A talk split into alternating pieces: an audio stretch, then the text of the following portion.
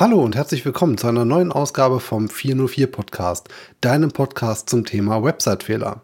In der heutigen Folge unterhalten wir uns zum Thema Content im mobilen Kontext und wie du deine Inhalte besser auf dem mobilen Kontext ausrichten und optimieren kannst. Viel Spaß dabei!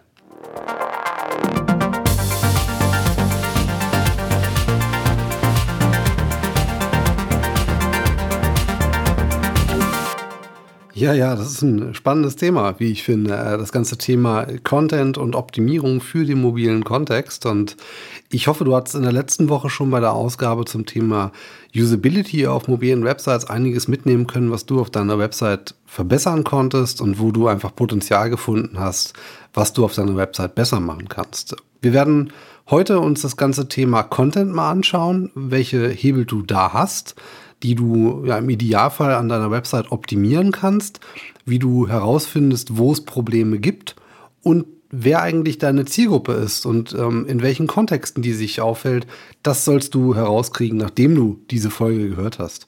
Ich möchte ganz gerne ähm, wieder mit dem kleinen, was bei mir relativ kurz immer ausfällt, ähm, immer, ähm, mit dem Housekeeping beginnen auch aus dem Hintergedanken raus, weil ich denke, dass es vielleicht ganz spannend für dich ist, herauszukriegen, was ich auch lerne bei diesem Podcast, ähm, was ich verbessern möchte in meinen Folgesendungen und wie ich auch Feedback aufnehme. Und da sind wir schon bei einem Faktor, der nicht ganz unrelevant ist für jemanden, der einen Podcast macht.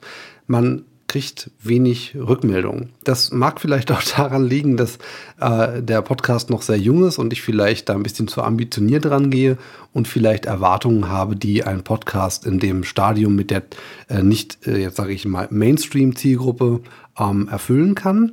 Ich kriege einiges an Rückmeldungen aus dem Bekanntenkreis, das muss ich schon sagen. Äh, mein Kollege, der Christian, der, der hört fleißig zu und hat mir auch einige Hinweise schon gegeben bezüglich meiner Ast, ähm, die ich, ähm, glaube ich, wirklich gut im Griff habe, seitdem ich da wirklich verstärkt darauf achte. Ähm, dann äh, hatte der, der, Thomas Wagner, auch von da noch einen herzlichen Gruß und alles Gute nachträglich zum Geburtstag. Der hatte auch einiges an Feedback gegeben, was er auf seiner Website ähm, verbessern konnte oder wo er eben rangehen möchte. Und wenn mich nicht alles täuscht, hat er auch vor kurzem in den äh, Kommentar auf Facebook geschrieben, dass das Thema Content ähm, bei ihm auch ganz oben steht ähm, und dass vor allem auch der Inhalt auf seiner Website etwas veraltet war. Von daher bin ich gespannt, was ihm jetzt dieser Podcast bringen wird und welchen Input er davon umsetzen kann ähm, mit den, ich sag mal, zur Verfügung stehenden Ressourcen, weil das ist natürlich immer auf eigenen Websites immer so eine Frage, gerade wenn man eben mit Kunden auch zu tun hat, dann ist es oftmals die eigene Website, die eben nicht so hundertprozentig optimal läuft. Ja, äh, hier fährt gerade ein Krankenwagen lang. Ihr merkt, ich bin auch nicht in einem hochprofessionellen Studio, sondern ich bin gerade mal wieder in Düsseldorf. Ich habe äh, gerade SEO-Aufbauseminar ähm, an einer recht gut befahrenen, äh, befahrenen Straße, zumindest mein Hotel. Ähm, von daher, das ein oder andere Nebengeräusch mag mir verziehen werden. Ja, ein äh, weiterer Punkt, der mir letzte Woche aufgefallen ist, ist die Länge. Äh, auf die Länge kommt es halt nicht immer drauf an. Und äh, mir ist letzte Woche aufgefallen, dass ich es echt übertrieben habe. Ich habe ja immer gesagt, 20, äh, 30 Minuten sollte mein Podcast gehen ich bin gespannt, ob ich es heute halten kann. Ich hatte letztes Mal das Gefühl, ähm, nachdem ich meinen Podcast mir selber angehört habe, dass ich selbst bei mir selbst ausgestiegen bin, so nach 30 Minuten. Länger wollte ich mir nicht zuhören. Es ist halt auch immer schwierig, wenn man so einem Monolog folgen soll. Ähm, es ist halt nicht einfach, wenn man eben alleine ist in einem Raum, mit jemandem anderen zu sprechen. Vor allem dann, wenn man kein Feedback hat, kein direktes jedenfalls nicht.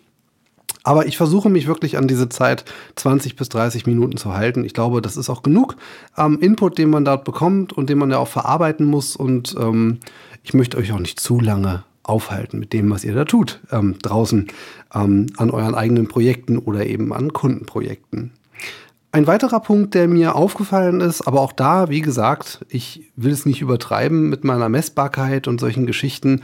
Das ist mir auch im Moment ehrlich gesagt noch gar nicht so sehr wichtig. Ich mache das im Moment wirklich, weil es mir echt Spaß macht. Ich hätte das nicht gedacht, ähm, dass es so viel Spaß macht. Ich freue mich jede Woche auf die neue Folge, die ich aufnehme. und auch immer in, unter den Umständen, die jetzt schon äh, nach drei Folgen dreimal komplett anders waren.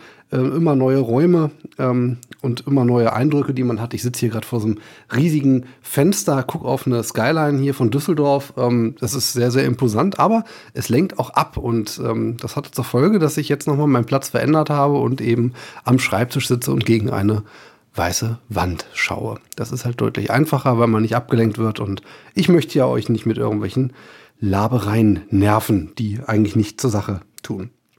Ja, aber diese mangelnde Messbarkeit, die ich eben angesprochen habe, das ist ein interessanter Punkt. Ähm, ich würde mich da freuen. Äh, ich werde auch mal Kollegen Marco Jank nochmal fragen oder auch Jens Fauldraht, wie die so ihre Podcasts durchmessen ähm, in Richtung ähm, nicht Erfolg. Da geht es mir gar nicht drum. Mir geht es vor allem darum, wie viel Menschen erreicht man in, in Form von Abonnenten abonniert eigentlich jeder? Oder sind es vielleicht MP3-Downloads, die da interessant sind? Ähm, da werde ich einfach mal schauen in den nächsten zwei Wochen, was man da alles so messen kann.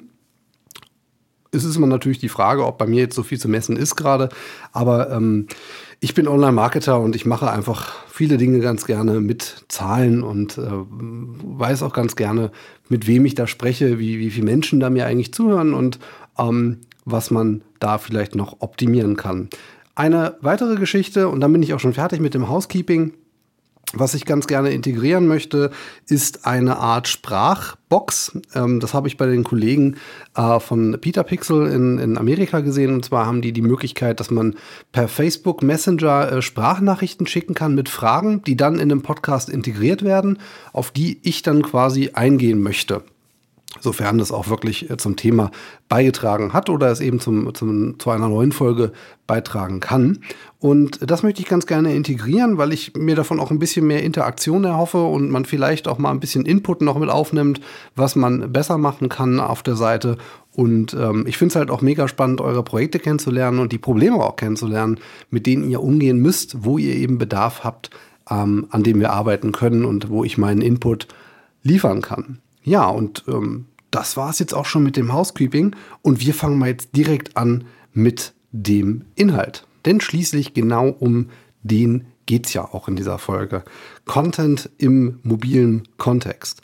Und ich stelle mir da eigentlich immer gerne die Frage, bevor ich so eine Themen anpacke, versteht eigentlich jeder unter den Begrifflichkeiten, die ich benutze, auch das, was ich darunter verstehe oder was zumindest mal per Definition damit gemeint ist. Und ich habe mal geschaut, was denn so im, im IT-Umfeld das Wort Kontext eigentlich bedeutet. Und damit entspricht es auch genau der Vorstellung, was ich mir darunter vorstelle, nämlich die, der Kontext äh, beschreibt in dem IT-Umfeld die Interaktion mit einem Gerät unter der Beeinflussung äußerer Umstände. Das kann sein, ganz klassisch Straßenbahn. Das kann sein, ich gehe zu Fuß mit meinem Telefon und gucke gerade auf äh, den Bürgersteig, bin abgelenkt, muss gucken, dass ich nicht auf die Straße laufe oder gegen eine Laterne oder gegen irgendwas, was mir im, im Wege stehen könnte. Oder es könnte auch sein, dass ich an der Straßenbahnhaltestelle äh, warte, bis dann eben die nächste Bahn kommt und mir so ein bisschen die Zeit verplempern möchte mit dem Dingen, die da irgendwo im Internet stehen. Und ähm, es kann aber auch sein, dass es sensibler ist, nämlich dass ich vielleicht in der Straßenbahn stehe oder am Flughafen oder im, im, im, meinetwegen einfach unter Beobachtung. Entschuldigung. Und ich da einfach ein bisschen sensibler damit umgehe, na, kann mir jemand irgendwie über die Schulter gucken, na, soll der jetzt sehen, was ich mir hier gerade angucke? Joch, ich bin auf Bild.de. Also gibt es ja zig Gründe, weswegen man das äh, eben nicht wollen würde. Und dieser Kontext verändert natürlich auch die Art, wie wir mit den Geräten umgehen und was wir ja, bereit sind preiszugeben, weil vielleicht jemand etwas sehen könnte. Und dieser Kontext und diese Beeinflussung hat in der Regel auch einen Einfluss auf die Art des Contents, die wir eben da konsumieren möchten und wie schnell wir bereit sind, diesen Content zu konsumieren und vor allem auch, wie viel Zeit wir eigentlich zur Verfügung haben, um diesen Content auch wirklich aufsaugen zu können, um die für uns relevante Information ähm, zu verarbeiten und dazu zu nutzen, was wir eigentlich mit dieser Information vorhaben. Und wenn wir jetzt einen Content erstellen, in welcher Form auch immer, ob das jetzt Text oder was irgendein ein, ein Content-Format ist, dann stelle ich mir am Anfang immer so diese Frage, mal ganz unabhängig von dem Ziel, was natürlich auch definiert sein muss, ähm, wen will ich eigentlich ansprechen? Und in welchem Kontext befindet sich diese Zielgruppe, wenn ich sie anspreche? Und das ist ganz, ja, es ist einfach enorm wichtig und es ist essentiell für den, den Inhalt, damit der auch funktionieren kann, weil ich einfach je nach Zielgruppe eine ganz unterschiedliche ähm, Zeitspanne zur Verfügung habe, in der mein Inhalt konsumiert werden kann. Mal als klassisches Beispiel, ähm, es gibt so, so meistens so, so zwei, drei Gruppen, die, die wir eigentlich ansprechen können. Das ist zum einen der Zeitfüller. Ich nenne den jetzt mal so, ich habe da keine im Deutschen keine anständige äh, Definition für. Das sind die Menschen, die auf etwas warten. Zum Beispiel beim Arzt sitzen und warten, dass sie aufgerufen werden oder ähm, in der Bahn sitzen und etwas Ablenkung haben wollen. Und da sind wir schon bei der zweiten Zielgruppe, die aber ganz, ganz anders reagiert, weil der Zeitfüller in der Regel dort eigentlich seine Zeit absitzen muss und diese Zeit versucht sinnvoll zu nutzen. Beobachtet euch mal selbst, wenn ihr irgendwo sitzt und warten müsst, versucht ihr gar nicht, ich behaupte das jetzt mal, also äh, nehmt mir das nicht übel, wenn das vielleicht bei euch als äh, Einzelfall anders ist, aber es ist oft so, dass Menschen, die in einer wartenden Situation sind, eher versuchen, diese Zeit sinnvoll zu nutzen. Nicht zwingend damit irgendwelche Spiele zu spielen oder auf äh, YouTube sich Videos anzugucken, sondern versuchen irgendwie die Zeit so zu nutzen, dass sie etwas für sie Sinnvolles dabei rausziehen können. Und deswegen unterscheidet sich diese Zielgruppe schon mal ganz stark von der nächsten Zielgruppe, nämlich denen, die Ablenkung suchen, die eigentlich ja, gemütlich am See sitzen und die Zeit schön nutzen könnten, um sich mal zu entspannen, äh, Digital Detox oder irgendwas anderes in der Richtung zu machen. Da gibt es einfach viele, die einfach sich, ja, die einfach ein bisschen sich entertainen lassen möchten und, und einfach mal die Seele baumeln lassen und gar nicht so sehr den Kopf anstrengen möchten. Und hier merken wir auch schon den Unterschied, nämlich die, die eher für so äh, Spaßinhalte bereit sind und die, die vielleicht sich im Bereich der, der Weiterbildung ähm, auch ähm, die Zeit nutzen möchten mit ihrem Smartphone, um vielleicht Fachbeiträge zu lesen. Und das ist natürlich eine, eine ganz andere Art von Inhalt, die beide Gruppen brauchen. Und den dritten, den wir natürlich noch im Bunde haben, oder die, die dritte Zielgruppe, das ist der, der eine schnelle Lösung braucht. Und zwar jetzt. Der will nicht Unmengen an Content konsumieren, sondern der möchte jetzt eine Antwort auf seine verdammte Frage haben. Und den möchte ich natürlich nicht mit irgendwelchem Spaß-Content nerven. Den möchte ich nicht mit komplexen Inhalten nerven, die ihn langfristig weiterbringen, sondern der möchte jetzt, jetzt in diesem Moment eine Antwort auf seine Frage haben. Und für den muss ich natürlich auch den Content so aufbereiten, indem ich ihm kurz fasse, indem ich die Fakten zusammenzähle und nicht lange drumherum rede oder irgendwelche Sachen erstmal komplett aufbrösel und dann irgendwo nach dreimal scrollen auf den Punkt komme, an den er eigentlich kommen möchte. Das ist für mich ziemlich wichtig.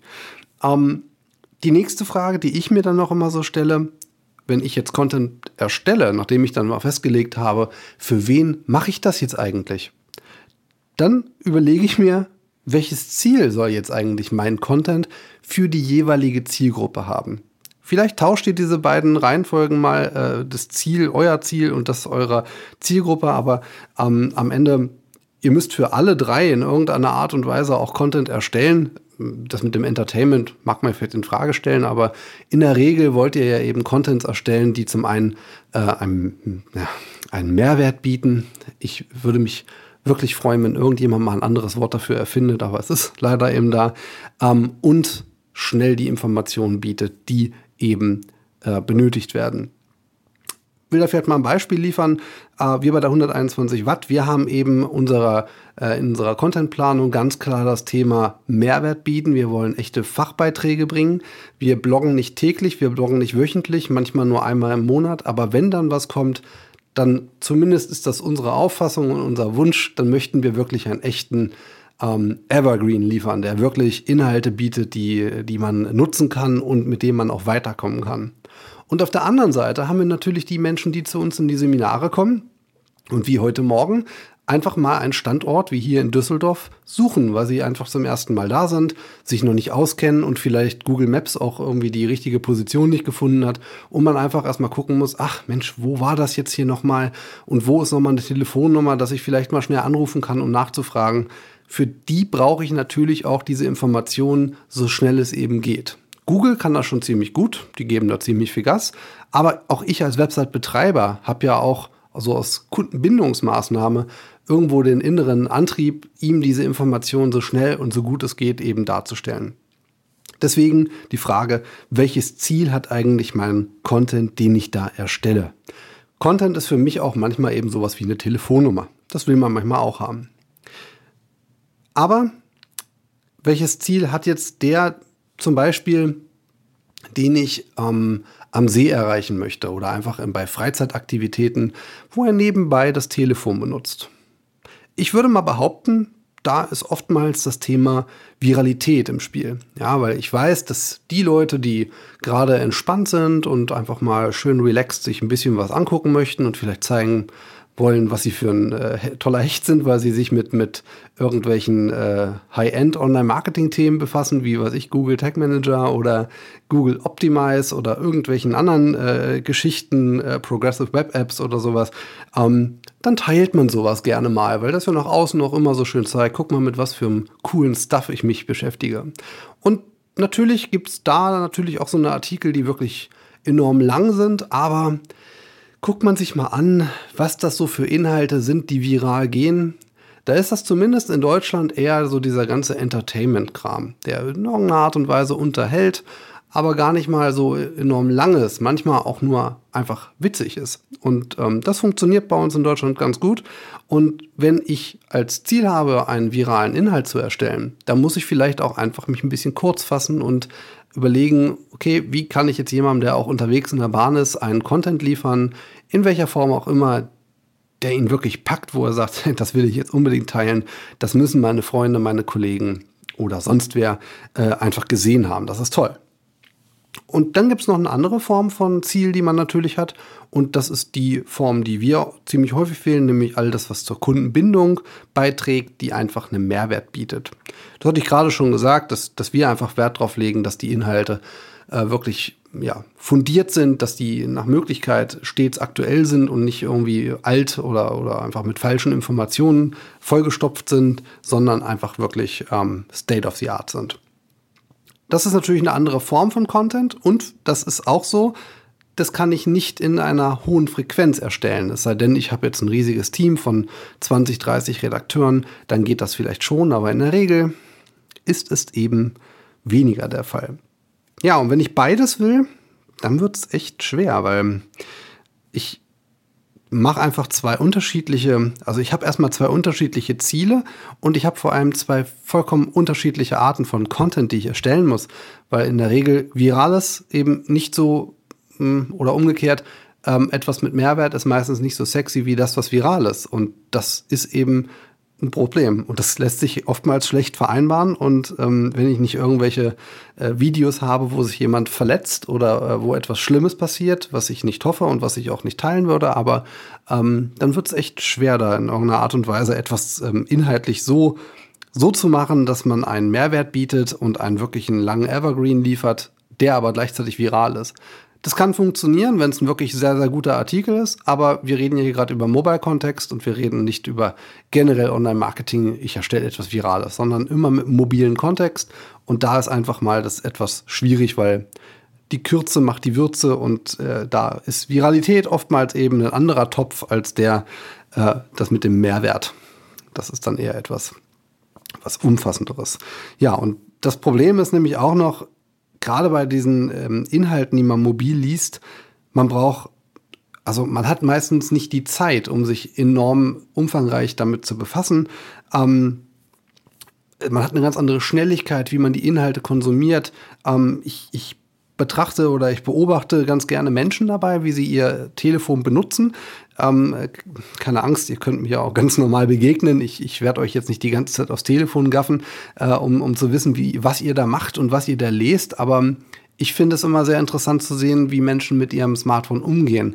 Ich habe da mal vielleicht mal eine kleine Geschichte. Ich war mal in, in London und ähm, habe da eine Frau dabei beobachtet, wie sie sich auf Websites bewegt. Und das Interessante war, wer mich kennt, der wird wissen, dass ich meistens iOS-Geräte benutze und die haben halt nur einen Home-Button. Ähm, da gibt es keinen Zurück. Und ähm, auf dem Android-Gerät gibt es eine Zurücktaste. Und was ich da ganz Interessantes gesehen habe, die Frau hat sich innerhalb der Website niemals über Navigationselemente zurückbewegt, sondern also ähm, Navigationen auf der Website, sondern sie hat immer den Button genommen, der letztendlich auf dem Telefon, ähm, also quasi eine, eine native Telefonfunktion benutzt und nicht die Funktion, die man quasi auf normalen Websites so drin hat. Und das hat mich so ein bisschen äh, nachdenklich gemacht, warum man eigentlich auf Android-Geräten, die eine Zurücktaste haben, warum man diese Taste nochmal zusätzlich im Content, also quasi auf der Seite im Design abbildet. Und ich habe dann damals mal einen Test gemacht. Ich habe dann äh, bei mir in der Nageldesign-Galerie einfach mal auf Android-Geräten den Zurück-Button entfernt. Und das Interessante war, dadurch, dass ich eine, eine Website betreibe, die eben von Werbung lebt oder von Werbeklicks, dass ich dadurch mehr Platz für die Werbung hatte und dass ich auf diesen Geräten interessanterweise einen leichten Anstieg in der CTR hatte auf diese Buttons. Jetzt diskutiert bitte nicht, ob das jetzt was damit zu tun hatte, dass die Werbung zu dicht an der Navigation geklebt hatte. Hat sie nicht. Ähm, das war alles schon, äh, ähm, das hat schon gepasst. Ähm, das durfte man so machen und das war auch alles, sage ich mal, im Regelwerk, was Google AdSense da einem so vorgibt. Aber es war auch für mich jedenfalls sehr, sehr interessant, durch die Entfernung von einem Element, was jemand nicht braucht, zwingend, mehr Umsatz zu generieren, weil ich einfach mal mehr Weißraum zur Verfügung stelle und weniger Inhalte habe, die ablenken können, weil auch natürlich eine Navigation ablenkt von dem für mich in dem Fall wichtigen Ziel, nämlich den Klick auf die Werbung. Und das war schon ein ganz interessanter Fakt. Ähm, eben gerade hier, ich bin auch mit dem Fahrstuhl hochgefahren. Meistens laufe ich, aber eben war es Fahrstuhl. Ähm, war auch ganz interessant. Da hat jemand, der ist eingestiegen, hat der, der, stand gerade mal so drin, hat auf seine Taste gedrückt, wo er hin möchte, hat sofort das Telefon gezückt und hat nochmal irgendwelche Sachen gecheckt. Irgendwie, ich habe das so gesehen, so scrollte so drei, vier Mal durch. Ich habe nicht das, die Ahnung, was er da wirklich ganz konkret sehen konnte. Da geht es mir auch gar nicht drum. Aber das ist so ein Zeugnis dafür, dass wir dieses Gerät, dieses mobile Gerät schnell nutzen, um schnell irgendwelche Sachen nochmal zu checken, ob ich vielleicht irgendwas Interessantes in meinem, im Beispiel mal in meinem Newsstream, Twitter oder Facebook oder wo auch immer, ich will nichts verpassen und ich will wirklich interessante Inhalte auch lesen. Und da ist manchmal sind es diese 30 Sekunden, die man im Fahrstuhl steht, die reichen Menschen schon aus dafür, dass sie einfach diese Zeit dafür nutzen. Ist natürlich sehr, sehr hektisch so zu leben, aber das zeigt auch mal die, die Langlebigkeit von solchen Inhalten, weil das nächste Mal, wenn der seine Timeline aufmacht, dann wird er mit einer hohen Wahrscheinlichkeit diesen Inhalt gar nicht mehr sehen, weil er nicht mit dem interagiert hat innerhalb der Zeit, die ihm zur Verfügung stand, in der er mit diesem Inhalt interagieren konnte, indem er sich speichern konnte, like, kommentieren, was auch immer. Das ist jetzt nur ein Beispiel, nicht, dass der das jetzt gemacht hat, aber ähm, denkt einfach mal darüber nach, wie benutzt ihr euer Telefon und ähm, was macht ihr dabei eigentlich? Und manchmal sind es auch die ähm, ja, sehr interessante ähm, ähm, Örtlichkeiten. Ja, also brauchen wir nicht drum herum reden. Auf der Toilette benutzen die meisten ihr Telefon ähm, und lesen irgendwelche Sachen und, und beschäftigen sich mit Inhalten und versuchen auch da die Zeit sinnvoll zu nutzen. Aber es ist, jetzt äh, schrammen wir ein wenig am Thema vorbei. Es ist auf jeden Fall sehr, sehr spannend, an welchen Orten wir und vor allem in welchen Kontexten wir eben Smartphones benutzen und äh, auf was für Kontexte unsere Inhalte sich vorbereiten müssen, um auch da wirklich gut funktionieren zu können. Und ähm, auch da wir, schweifen wir jetzt ein bisschen ab. Überlegt doch mal ein bisschen, ob ihr vielleicht auch eure, äh, wenn ihr jetzt zum Beispiel Newsletter verschickt, ob ihr das immer zu der Uhrzeit macht, äh, um die Mittagszeit rum, weil man könnte jetzt sagen, mittags sind die meisten Leute träge äh, oder müssen ihr Mittagessen verdauen und, und, dann haben sie eh Zeit, um den Content zu konsumieren. Ähm, ich habe zum Beispiel die Erfahrung gemacht, dass es ähm, abends in der Regel gut ist, Menschen zu erreichen, weil es gibt auch wirklich viele Menschen, die während der Arbeitszeit sich auf Social Media nicht aufhalten oder in ihrem privaten E-Mail-Eingängen oder auch die Zeit haben, einen Newsletter zu lesen, der in irgendeiner Art und Weise sie weiterbringen könnte, weil ihr dort irgendwelche Inhalte habt, die ihr einfach mal rauspusht. Mit der Hoffnung, dass irgendjemand die jetzt liest und jetzt gerade in dem Moment den Bedarf hatte, diesen Inhalt zu lesen. Das finde ich einfach ganz spannend, sich darüber Gedanken zu machen und vor allem auch diese Benutzung von mobilen Geräten, ähm, sich da wirklich mal die Zeit zu nehmen und die Menschen dabei zu beobachten, in was für ein Umfeld sie eigentlich Inhalte konsumieren und was das für unsere Inhalte bedeutet. Ich finde, das ist auf jeden Fall ähm, wichtig. Jetzt ist es natürlich so, jetzt haben wir viel, viel rumphilosophiert über Kontexte. Ähm, wie können wir denn jetzt eigentlich diese Inhalte optimieren? Und ich hatte ja eben schon gesagt, wir haben virale Inhalte und wir haben natürlich Inhalte für die Kundenbindung. Und fangen wir mal vorne an. Wenn ich jetzt Viralität optimieren möchte für meine Inhalte, dann ist natürlich ganz, ganz oben das Thema Headlines. Die ziehen am besten, ja, weil nur eine Headline, die mich auch in irgendeiner Art und Weise kriegt oder kickt und, und packt, ähm, die teile ich oder ich lese sie weiter. Sobald diese Headline irgendwie langatmig wird oder ähm, groß sind auch diese Artikel, die irgendwie immer sagen, 64 Tipps mit Dingen, die du garantiert noch nicht wusstest in deinem Online-Marketing oder äh, 20 Tipps, wie du über Nacht reich wirst. Wer liest das mal eben an der Haltestelle von der S-Bahn? Was erwartet man denn bitte von jemandem, der sowas liest in so einem Kontext? Ich kann mir nicht vorstellen, dass jemand sich das durchlesen möchte, gerade wenn ich jetzt 46 Tipps oder weiß ich was für eine utopische Zahl mit, mit Dingen, die ich noch nie gehört habe. Das lese ich mir doch nicht auf dem Smartphone durch. Also es sei denn, ich habe ganz, ganz viel Zeit und ich will mich berieseln lassen. Deswegen immer die Frage, wen wollt ihr eigentlich erreichen und auf welchen Plattformen wollt ihr den erreichen? Geht es jetzt darum, organische Menschen zu erreichen über Organic äh, Search? Ähm, dann mag das funktionieren, wenn man ja auch ganz gezielt danach sucht. Aber wenn ich jetzt wirklich verbreiten möchte über Social Media, dann sind das solche Inhalte in der Regel nicht, die eben richtig gut funktionieren. Ähm, Gerade dann, wenn sie eben auch schon in der Headline suggerieren, dass es eben wirklich lange dauert, diesen Inhalt zu lesen, ihn zu verstehen und vor allem, das ist halt auch immer so eine Sache, wenn ich jetzt sowas schreibe wie 46 Tipps von irgendwas, dann kann ich das natürlich lesen, aber ich bin ein Mensch, der auch immer versucht, das, was er gelesen hat, in irgendeiner Art und Weise gleich auf seine Arbeit ähm, anzuwenden. Und das reicht manchmal schon aus, wenn ich mir aus irgendwelchen ähm, Artikeln, die ich gelesen habe, ganz äh, direkt Aufgaben schreibe. Ich nutze OmniFocus auf dem Mac und meistens äh, kann ich direkt aus den äh, Artikeln etwas rausscheren und dann habe ich das für später äh, in meinem Eingang und kann das dann entsprechend ähm, in meinen Projekten zuordnen. Also ich versuche immer gleich Wissen anzuwenden und daraus etwas zu machen, was ich für eben für unsere Website oder für, für eigene Projekte oder für irgendwelche Kundenprojekte auch anwenden kann. Also ich versuche immer gleich etwas rauszuziehen. So, wenn ich jetzt unterwegs bin und ich lese sowas wie 46 Tipps, Natürlich steht da auch mal irgendwas drin, was ich schon kannte. Manchmal sind es auch neue Dinge. Und manchmal sind es aber auch wirklich Dinge, wo ich sage, ey, da habe ich jetzt Bock zu. Das, das, das, das könnte interessant sein. Aber dieses Gefühl von, ich muss jetzt 46 Tipps irgendwie scannen und irgendwie äh, verstehen und, und, und vielleicht auch direkt verarbeiten, weil ich eben so, so ticke und direkt daraus eine Aufgabe machen möchte. Das ist wahrscheinlich so ein Artikel, auf den würde ich nicht reagieren, weil er nicht in meinen Kontext gerade reinpasst. Und ähm, ich ihn somit gar nicht konsumieren kann in dem Kontext, in dem ich gerade drin bin. Wie man das löst, erkläre ich gleich. Wie man nämlich auch Menschen dazu kriegt, umfangreiche Inhalte auf mobilen Geräten sich für später zu merken. Das ist nämlich auch das nächste Problem, äh, was wir da haben. Die Merkfähigkeit von solchen Inhalten. Aber sprechen wir gleich drüber. Ähm, wir waren gerade beim Thema Headlines, bei diesen Viralartikeln.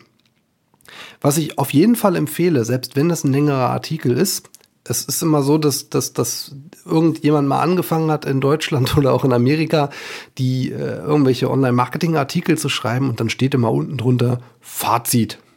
Ich habe mir angewöhnt, immer gleich zum Fazit zu scrollen, weil ich keine Lust habe, mir das alles durchzulesen. Im Fazit steht ja eher am Ende das, was ich eigentlich wissen muss. Und ähm, gerade im Mobilen, überlegt doch mal, ob es nicht sinnvoll wäre, das Fazit direkt nach oben zu packen zwischen Headline und die Social Sharing Buttons, falls ihr sie da oben habt.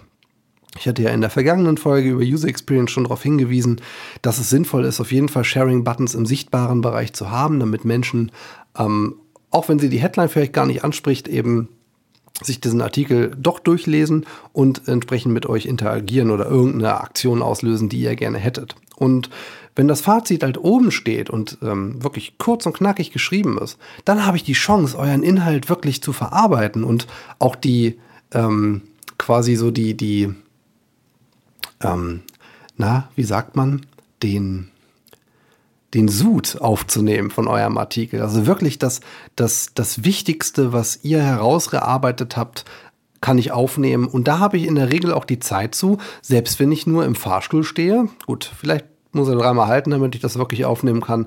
Wenn ich aber an der Straßenbahnhaltestelle stehe, dann reicht mir so ein Fazit in der Regel aus, um zumindest mal, wir sind beim Thema Viralität, das Fazit zu lesen, die Headline. Und wenn mich das in irgendeiner Art und Weise kriegt, vorausgesetzt, ich kann das auch in 20, 30 Sekunden erfassen, dann teile ich das wahrscheinlich auch. Wenn es wirklich gut ist und wenn ich das Gefühl habe, der Inhalt, der ist wirklich, wirklich gut und äh, passt meiner Followerschaft irgendwie und hilft ihnen weiter. Und das kann ich euch nur empfehlen. Nehmt das Fazit mal unter die Headline, also auf jeden Fall in den sichtbaren Bereich, ähm, above the fold. Ich mag den Begriff nicht, aber äh, nehmt mal diesen Bereich dafür. Und ich glaube, dass das auf jeden Fall ähm, besser sein würde für eure Inhalte, wenn ihr möchtet, dass die viral funktionieren. Das kann man aber auch wunderbar anwenden bei den Inhalten, die zur, zur Kundenbindung dienen. Ähm, funktioniert, denke ich, ziemlich gut bei euch. Ja, und das alles, was man natürlich machen kann, sollte man dringend testen.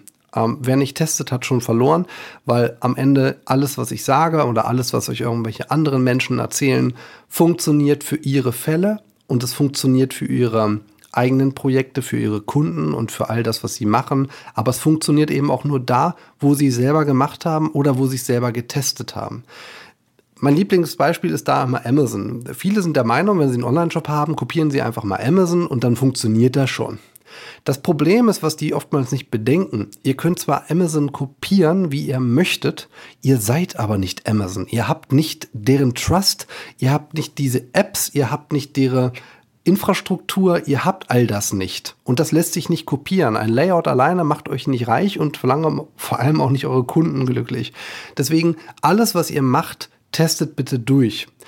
Dieses kopiert nicht Amazon, steht im Übrigen auch für diese Aussage, ähm, was man oft hört auf irgendwelchen Konferenzen, die haben das schon getestet, die haben ja ein viel, viel größeres Budget, macht das einfach mal. Es funktioniert für die und aber auch nur für die. Deswegen testet bitte. Ich hatte im letzten Podcast, ich glaube, mich dunkel erinnern zu können, auf Google Optimizing gewiesen. Das ist quasi das AB-Test-Tool von Google. Das wird in der, in der Google Suite 360 quasi mit vertrieben, ist ein Freemium-Produkt, ähnlich wie Google Analytics und kann jetzt auch kostenfrei von euch genutzt werden. Das war, glaube ich, letzte Woche noch in der Beta. Ist jetzt quasi frei. Ihr könnt euch jetzt registrieren. Den Link packe ich mal direkt in die Show Notes, dann könnt ihr eben auch direkt loslegen. Und das Schöne an diesem Tool ist, es bietet, ich glaube, 90 Prozent von diesen ganzen Dingen, die auch Optimizely und der Visual Website Optimizer auch bieten, aber eben kostenfrei. Und das Schöne, wie ich finde, und das bieten diese anderen Tools nicht, es ist immer direkt verbunden mit den ähm, Kennzahlen, die ihr zum Beispiel in Google Analytics angelegt habt. Ganz konkretes Beispiel. Ich hatte bei mir früher auf der Galerie immer das Problem, wenn du Google AdSense testen möchtest, auch gerade in Richtung ähm, Umsatzdaten, ähm, wenn du zum Beispiel erst auf der fünften Seite optimierst, also wenn du erstmal im, im, gar nicht im ersten Schritt die Optimierung annimmst, sondern erst bei deinem fünften Seitenaufruf und da was testen möchtest, wie ist es, wenn du zum Beispiel auf den ersten drei Seiten Werbung ausblendest und dann welche einblendest? Was hat das letztendlich für einen äh, Impact auf deinen Tagesumsatz? Das sind Dinge, die kann man auch anders lösen in, in AB-Test-Tools. Ich kann euch eins sagen aus der Erfahrung raus, es ist mega aufwendig und ihr müsst wirklich viel, viel ähm, äh, äh, Gedanken da reinstecken, wie ihr so ein Testszenario aufbaut, weil ihr unter Umständen einfach mal eine Menge Geld verlieren könnt. Und das war eben früher so. Mit Google Optimize hat man direkten Zugang zu seinem AdSense-Umsatz. Das heißt, man kann AB-Tests oder auch Multivariantentests aufsetzen, ähm, wo man das Ziel definiert, ähm, Tagesumsatzoptimierung über Google AdSense und ähm, die Tests, die er dann macht, basieren dann immer auf diesen Geschichten. Eine weitere Sache, die man schön machen kann, man kann die in Google Analytics definierten Ziele nutzen, um seine AB-Tests aufzubauen. Das finde ich halt mega interessant, wenn ich zum Beispiel das Ziel habe, ich möchte meine Newsletter-Anmeldungen ähm, optimieren, möchte da einfach mehr haben, möchte aber sicherstellen, dass ich alles, was ich mache, dass das keinen so großen Einfluss auf meinen AdSense-Umsatz hat, dann kann ich hier ein primäres Ziel definieren, nämlich Newsletter-Anmeldung. Mit hier meine ich Google Optimize.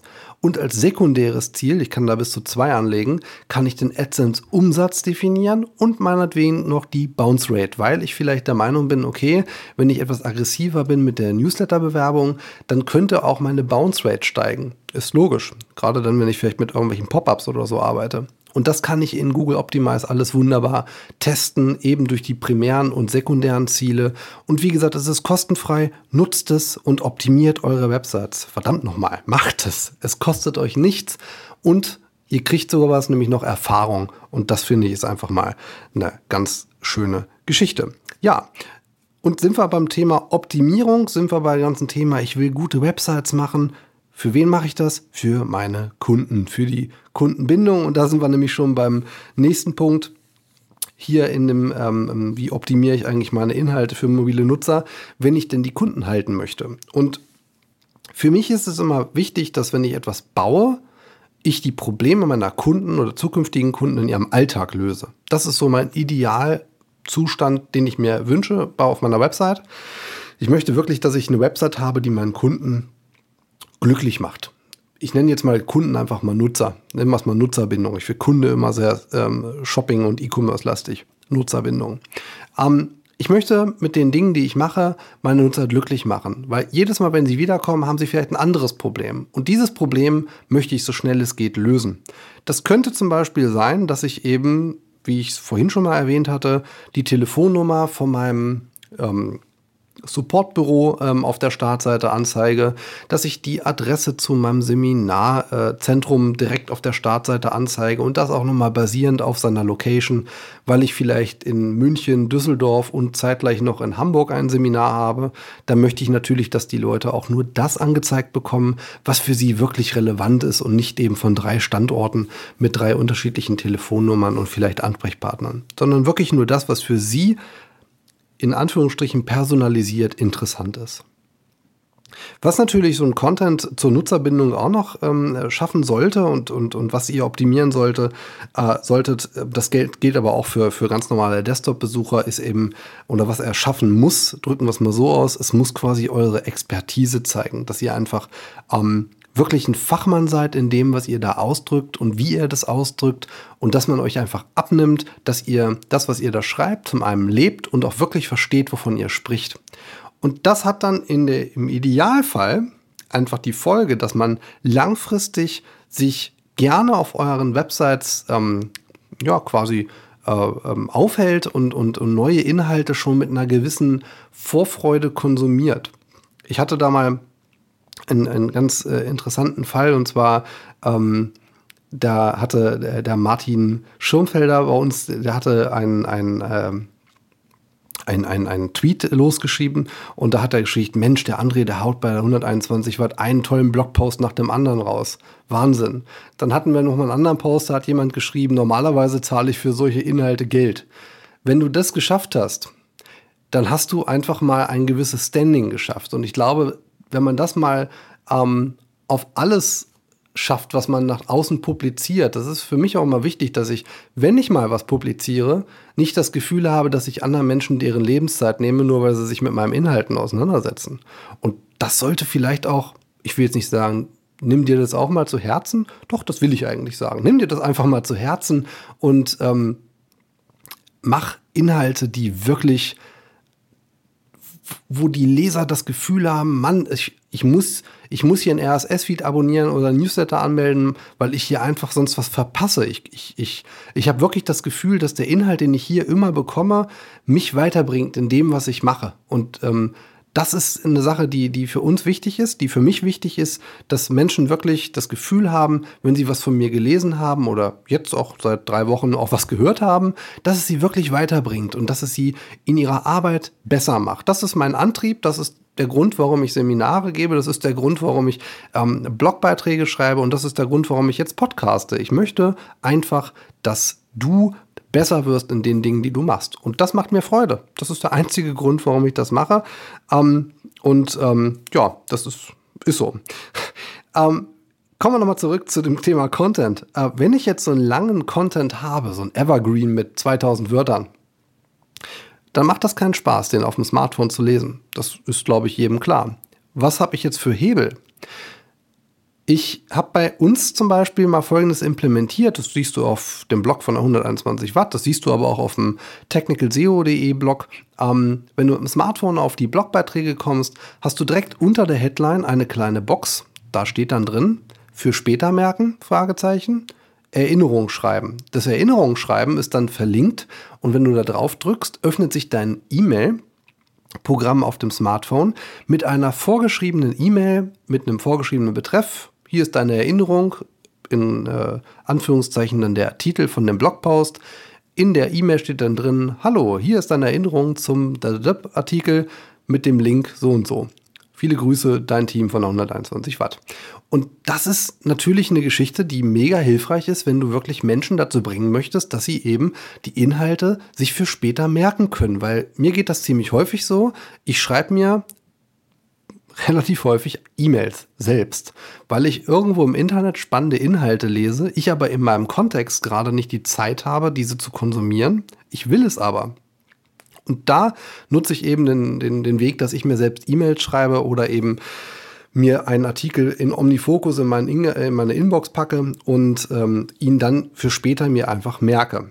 Was kann man noch machen? Also diese Sache, die ich gerade genannt hatte mit der E-Mail für später. Natürlich Evernote, Pocket, RSS, meinetwegen, ja, Push-Notification, die bringen einem nicht ganz so viel, weil man sich ja eben nicht erinnern lassen kann. Eben all diese Tools, äh, Read It Later, glaube ich, gibt es auch noch, ähm, mit denen man Inhalte für später sich merken kann. In Facebook gibt es die Möglichkeit, sich Dinge zu speichern. Wer das nutzt, wird das schon kennen. Wer das nicht nutzt, der hat es bis auch wahrscheinlich nicht gesehen. Ähm, ist, glaube ich, auch sehr suboptimal ich habe da keine Daten von Facebook, aber ähm, jeder hat vielleicht so seinen Weg mittlerweile sich selbst gefunden oder erarbeitet, wie er sich eben Dinge für später merkt. Mein Weg ist es eben über die E-Mail oder eben über den Inbox-Eingang von Inbox-Eingang, die, die Inbox von, von Omnifocus. Und versucht einfach mal auf euren Seiten, ich nenne sie immer Landingpage, weil am Ende landet der Nutzer eben auf diesen Seiten, so darzustellen oder eben solche Funktionen anzubieten, dass man sich die Dinge eben für später merken kann. Ich glaube, dass es ziemlich gut funktionieren kann, eben für diesen Kontext und äh, für den jeweils unterschiedlichen Kontext, in dem sich eben Nutzer befinden, wenn sie auf euren Websites sind. Ja, ich habe, glaube ich, jetzt die Zeit eingehalten, so halbwegs. Ich bin nämlich jetzt durch mit dem Thema. Ich möchte dir jetzt einfach mal ja, dich ein Stück weit alleine lassen mit den Gedanken, die du jetzt hoffentlich dir gemacht hast. Oder ähm, vielleicht musst du das Ganze jetzt auch erstmal so ein bisschen verdauen. Ich habe ja jetzt eine ganze Menge gesprochen und, und glaube ich auch gar nicht mal so langsam. Hier wäre es mal ganz interessant, Feedback von dir zu haben. Rede ich zu schnell? Muss ich mehr Pausen machen? Oder ist das genau das Tempo, was du gerne haben möchtest, weil du einfach auch nur so 20, 30 Minuten Zeit hast oder sie dir nimmst, um den Podcast zu hören. Da würde ich mich mal freuen, wenn du mir da was zu sagst, ähm, damit ich nämlich in der kommenden Woche in dem äh, neuen Thema eben darauf eingehen kann und das Ganze dann vielleicht etwas langsamer machen kann. Ja, wir sprechen nächste Woche über ähm, Faktoren im Responsive Design, die deine Conversion kaputt machen können. Um, das ist ein sehr, sehr spannendes Thema, weil ich glaube, dass viele da einfach so ein bisschen auch dem, dem Thema Responsive Web Design immer noch so ein bisschen äh, äh, ja, die Schuld geben wollen, dass das nicht so gut funktioniert. Ich denke, dass viele Menschen, die das sagen oder behaupten, ja, vielleicht nicht so unbedingt wissen, was man für Möglichkeiten hat in Responsive Web Design, weil ich glaube dem Ganzen nicht so, dass man das Responsive Web Design an allem schuld ist. Ähm, darüber möchte ich einfach nächste Woche sprechen. Ich glaube, dass ich da einige Dinge ähm, in den letzten Jahren noch gesehen habe, die falsch laufen. Ich habe einige gute Hinweise, wie du es besser machen kannst. Und das ist das Thema für die kommende Woche. Und wenn dir dieser Podcast jetzt schon was gebracht hat, dann wird er nächste Woche auch noch was bringen. Und damit du ihn nicht verpasst, hast du die Möglichkeit, ähm, über unterschiedliche Dienste wie zum Beispiel iTunes ähm, oder eben mit einem deiner äh, favorisierten Podcatcher-Apps oder auch per RSS diesen Podcast zu abonnieren, den 404 Podcast. Und das würde mich natürlich freuen, weil ich will das natürlich nicht ich mache es ja nicht umsonst, ich mache es ja auch für mich. Aber ich möchte vor allem für dich machen, damit du einfach bessere Websites machst, damit wir alle irgendwann mal so in 10, 15 Jahren sagen können, wir haben das Internet ein Stück weit besser gemacht. Und Wenn du das auch möchtest und wenn du möchtest, dass deine Kollegen auch davon profitieren, dass du solche tollen Podcasts wie den 404 Podcast kennst, dann teile ihn doch bitte. Äh, Würde mich wirklich mega freuen. Kannst mich auch gerne markieren, wenn du das auf Facebook machst, damit ich das auch ein bisschen mitbekomme. Das hilft mir auch so ein bisschen, die, die ähm, ganze Sache messbar zu machen. Jetzt nicht, weil ich jetzt wissen möchte, wer es jetzt mit wem geteilt hat, sondern vielmehr auch, wer es so hört und, und wen ich vielleicht mal direkt ansprechen kann. Vielleicht auch mal für ein Interview, für eine Sideklinik oder für andere schöne Dinge. Ich wünsche dir eine schöne Woche. Wir hören uns nächsten Donnerstag wieder um 20 Uhr beim 404 Podcast und ich wünsche dir eine schöne Zeit. Bis dahin, mach's gut.